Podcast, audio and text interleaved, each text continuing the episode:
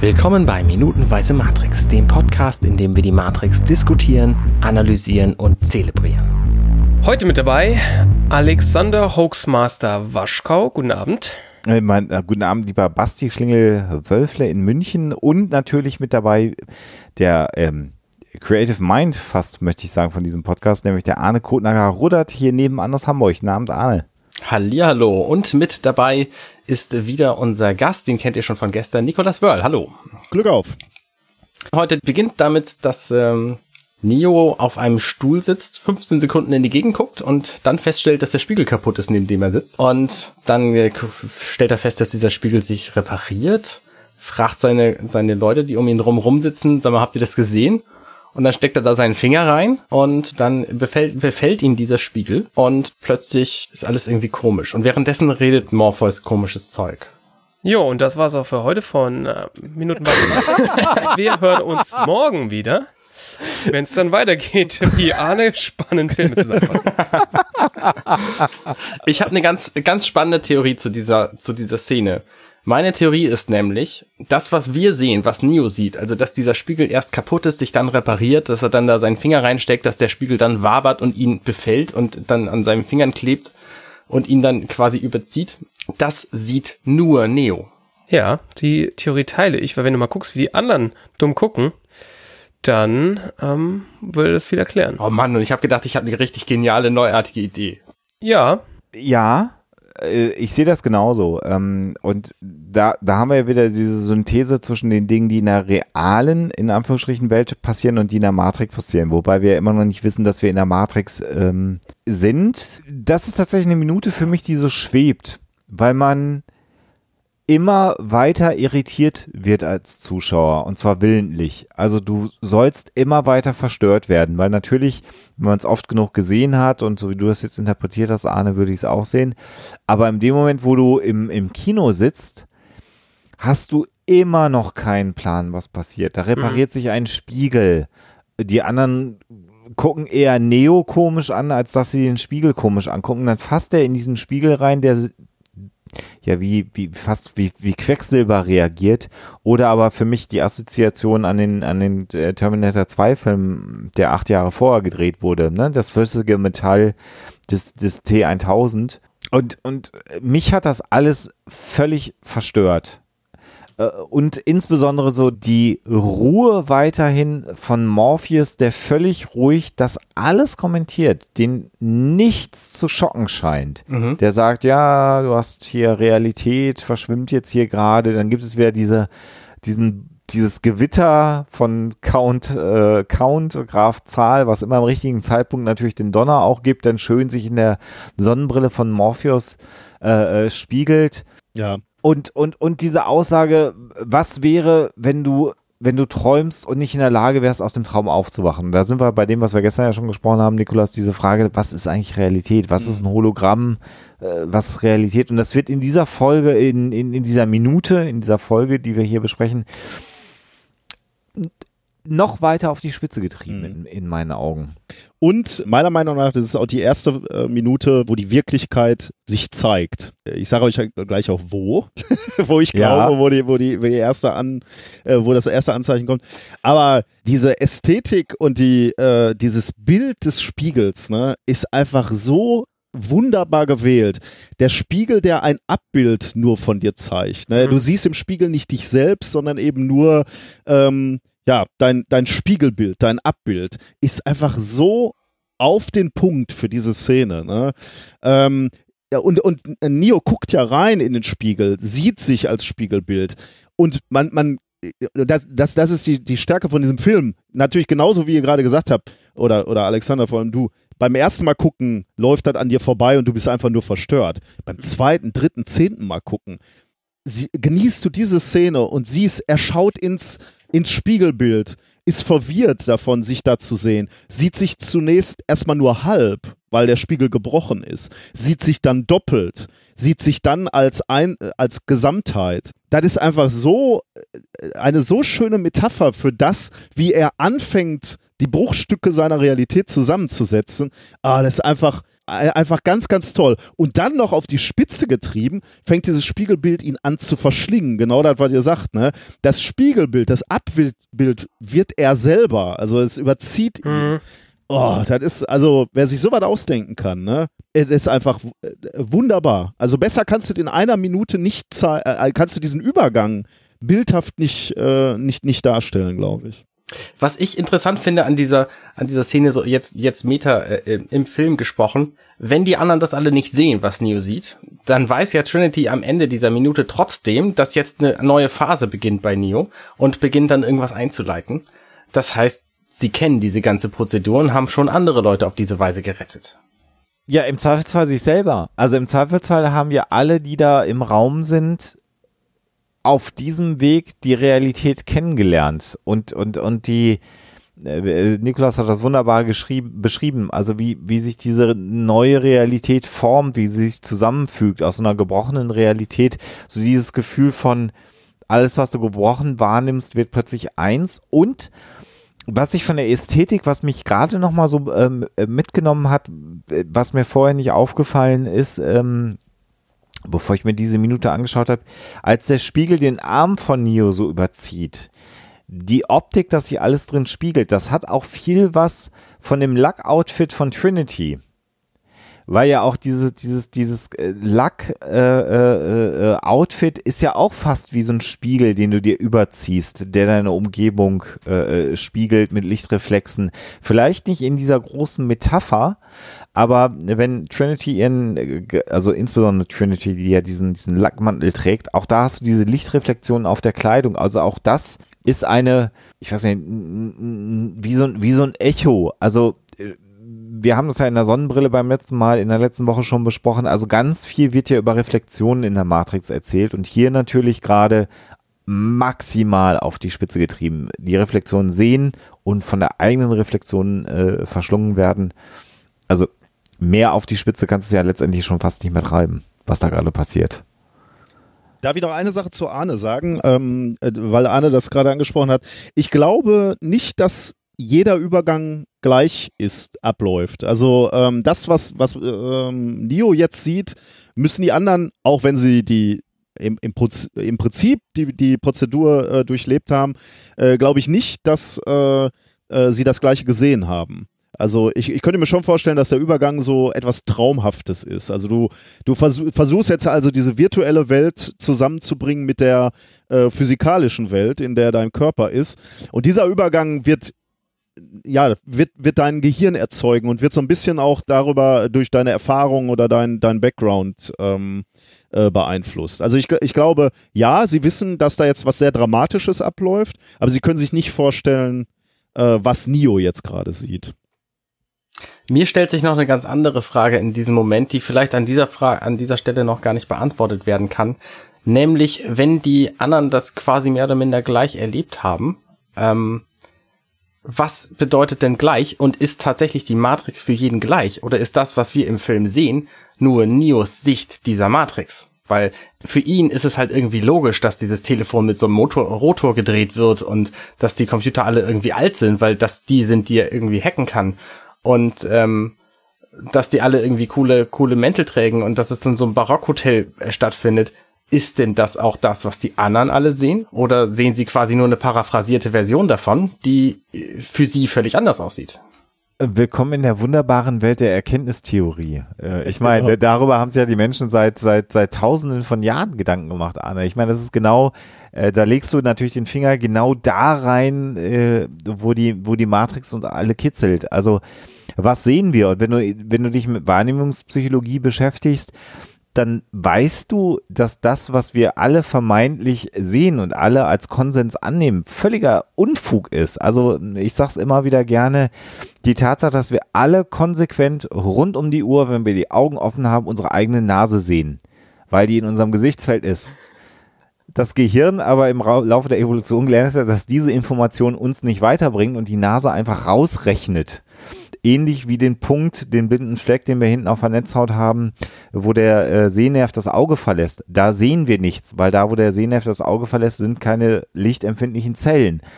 auch da ersetzt das Gehirn ständig Informationen. Das gibt so schöne Experimente in der Wahrnehmungspsychologie, wo du so Raster hast, wo ein Loch drin ist und du guckst dir das auf einer gewissen Distanz an, dann siehst du, dass es ein wie so ein, wie so ein Karo-Muster mit einem Loch und dann bewegst du das in einer bestimmten Art und Weise vor deinem Augen hin und her und irgendwann ist dieses Loch weg, weil das Loch dann genau auf den Moment äh, projiziert, auf den Punkt projiziert. Das heißt, wir konstruieren sowieso alle, wie wir hier sitzen, unsere Realität ständig aktuell, ohne dass wir es beeinflussen können. Unser Gehirn hat ganz viele Mechanismen, davon ab, Nikolas, äh, Optik äh, ist ja auch ein Begriff. Die Welt steht auf dem Kopf auf der Netzhaut und zwar immer und konsequent. Das Gehirn dreht es halt ständig um ähm, weil so funktioniert halt Optik und weil wir aber gelernt haben, dass Dinge halt nicht nach oben, sondern nach unten fallen, dreht das Gehirn das. Äh, bei kleinen Kindern dauert das ein paar Monate, bis das funktioniert.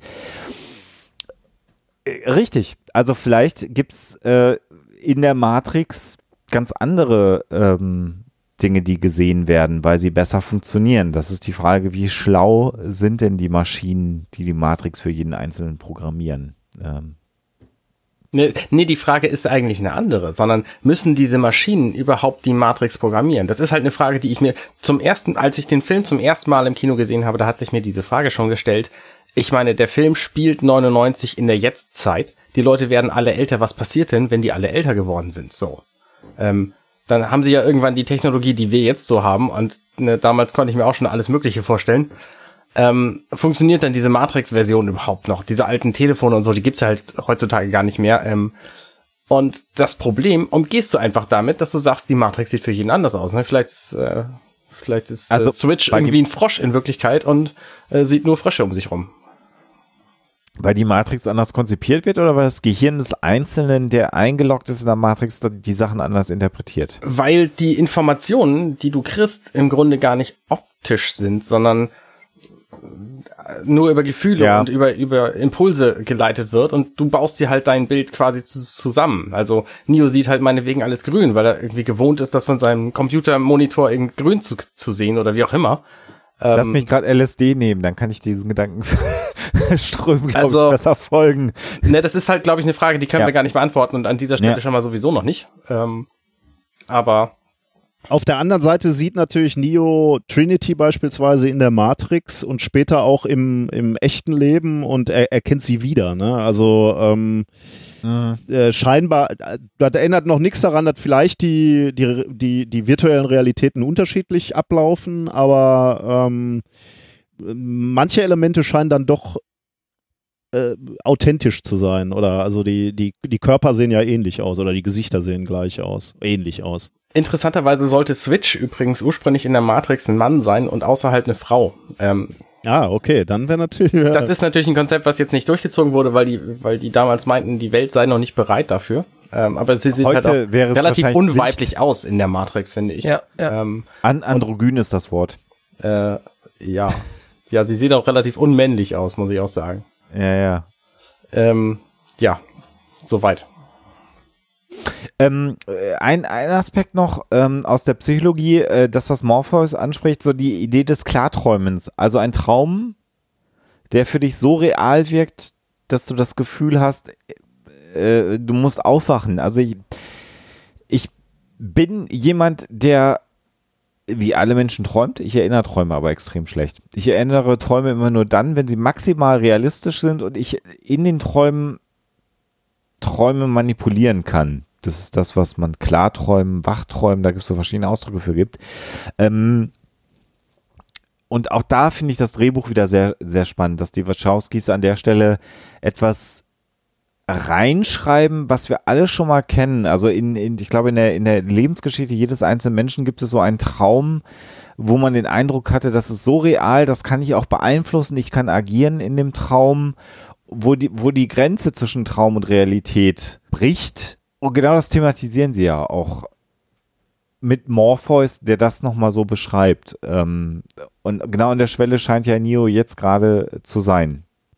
Ich hatte interessanterweise, als ich sehr klein war, da war ich vielleicht sechs oder sieben. Ich habe einen Bruder, der ist zweieinhalb Jahre älter als ich. Und wir sind eines Morgens aufgewacht und haben uns unseren Traum erzählt und der war tatsächlich identisch. Und das finde ich halt schon sehr, sehr eigenartig. Und äh, wenn es sowas gibt, warum soll da nicht die Matrix auch für alle Leute irgendwie ähnlich aussehen?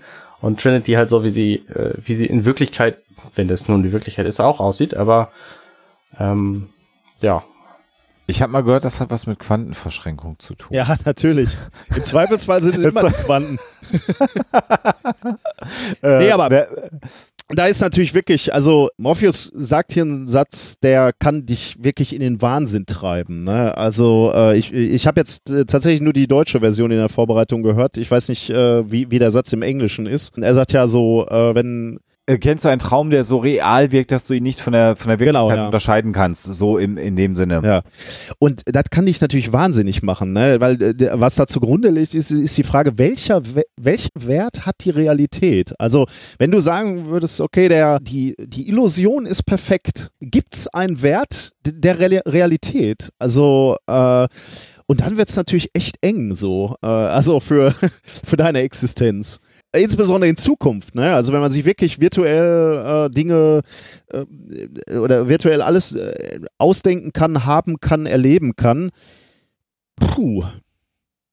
Das ist ja das, was äh, bei Cypher im weiteren Verlauf des Films, das werden wir ja mit dir leider nicht besprechen, Niklas, aber genau darum geht's ja bei Cypher, ne? der genau das dann irgendwann sagt, wenn das dann so real ist, dann lass mich doch den Traum äh, leben und umgedreht, ähm, jetzt gerade im Kino Ready Player One, der mit diesem Thema spielt, das Buch noch viel mehr als der Kinofilm, aber genau die Frage, wenn die virtuelle Realität echter oder zumindest genauso echt ist äh, wie, wie, wie die Wirklichkeit, um das mal zu differenzieren.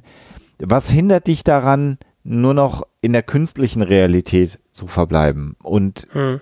w- wenn man sich die Menschheit so betrachtet, muss man sagen, wahrscheinlich nicht so viel.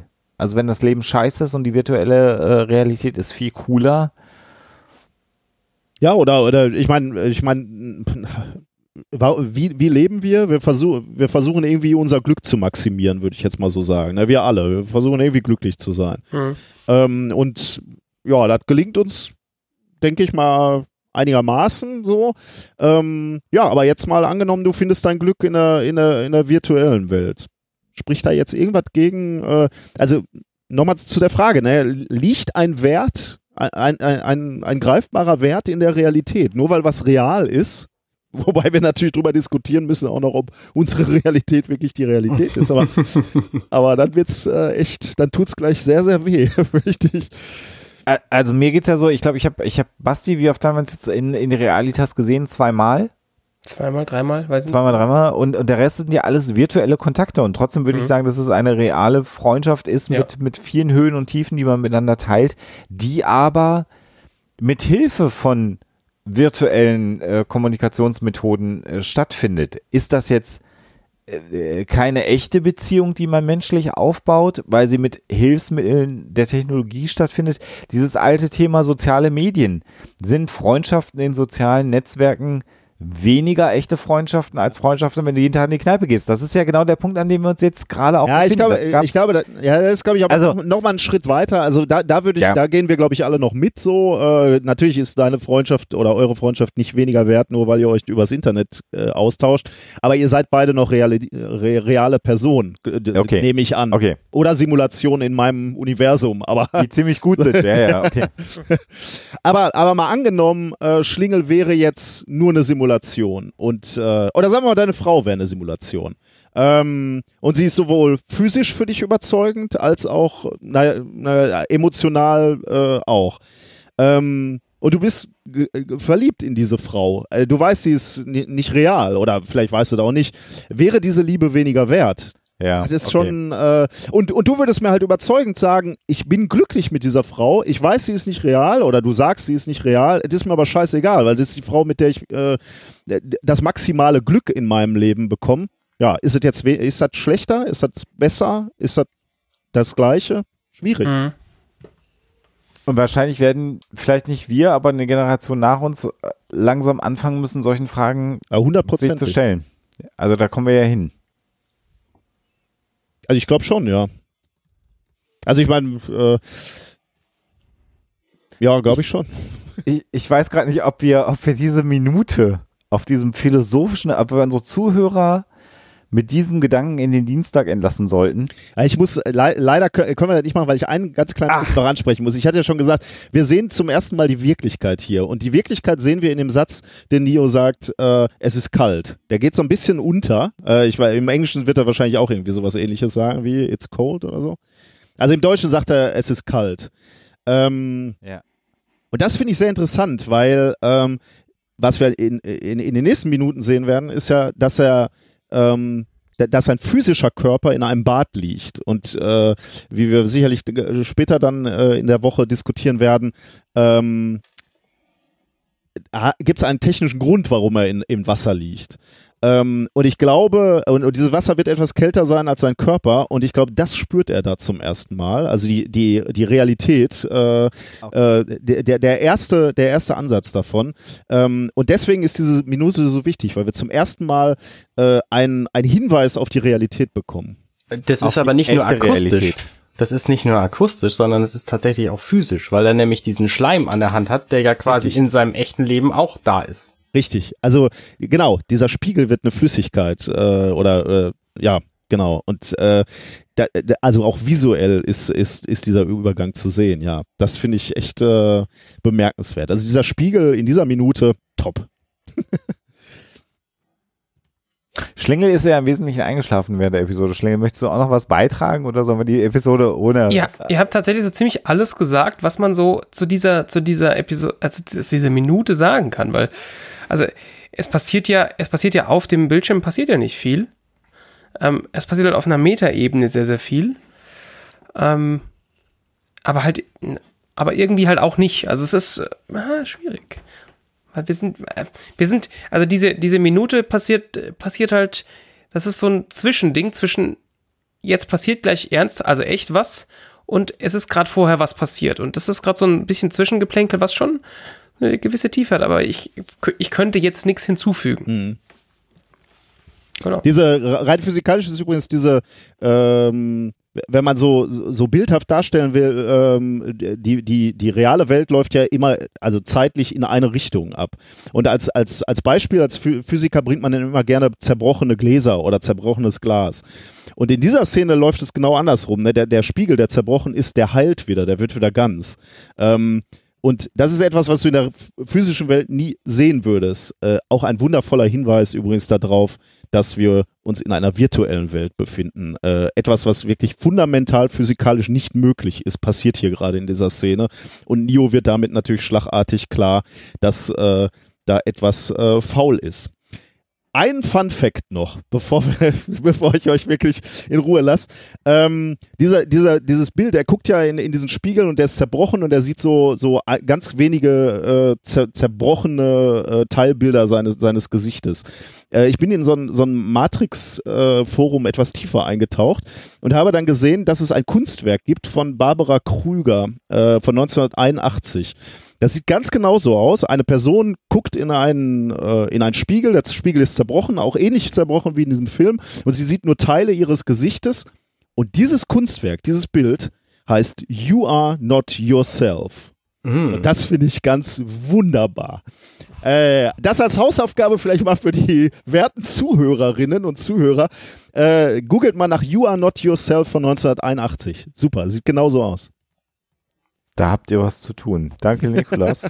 Zum zweiten Mal in dieser Woche dabei bei Minutenweise Matrix und ja, wir hören uns morgen wieder, oder? Jo. Wenn ich darf. Sehr gerne. Macht's gut. Tschö. Ciao. Tschüss. Hey, ich bin Arne und das war Minutenweise Matrix.